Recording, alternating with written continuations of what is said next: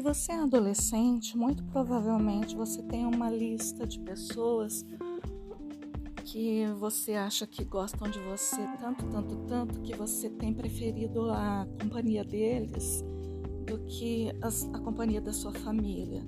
Isso não é nenhum crime, mas isso não é toda a verdade do universo, isso não é toda a verdade que faz parte das nossas vidas. Vai chegar um momento da sua vida que cada um vai tomar o seu rumo e muito provavelmente você vai ser traído por muitas dessas pessoas. Isso não acontece só na adolescência, isso acontece em qualquer época das nossas vidas. É, pessoas que não são verdadeiras, pessoas que dizem, fazem como o camaleão daquela musiquinha, com a cabeça dizem sim, com o rabinho dizem não. Existem pessoas falsas a qualquer fase da nossa vida. E o que o livro de Provérbios diz sobre isso?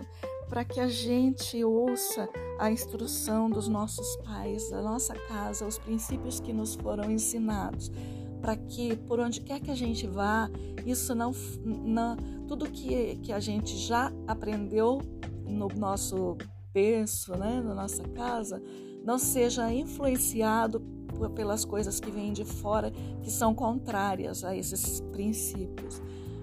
Isso é muito importante, sabe? Se você é adolescente e está me ouvindo, os seus pais, com muito provável certeza, te ensinaram o melhor que eles tinham de caráter, de bondade, de tudo que é correto para se viver, porque não te deram nada de mal para que você comesse, porque são as pessoas que mais querem o seu bem. Então pense muito bem quando você estiver entrando num caminho errado, fazendo uma escolha errada. Quais escolhas erradas? Drogas, principalmente, porque elas podem te oferecer um prazer momentâneo não podemos negar isso, porque se você já provou, você sabe. Eu nunca provei, eu não sei isso na prática, mas não sou cega. Então, existe esse prazer momentâneo. Então, não se deixe influenciar por amigos que te ofereçam. Ame aos seus pais.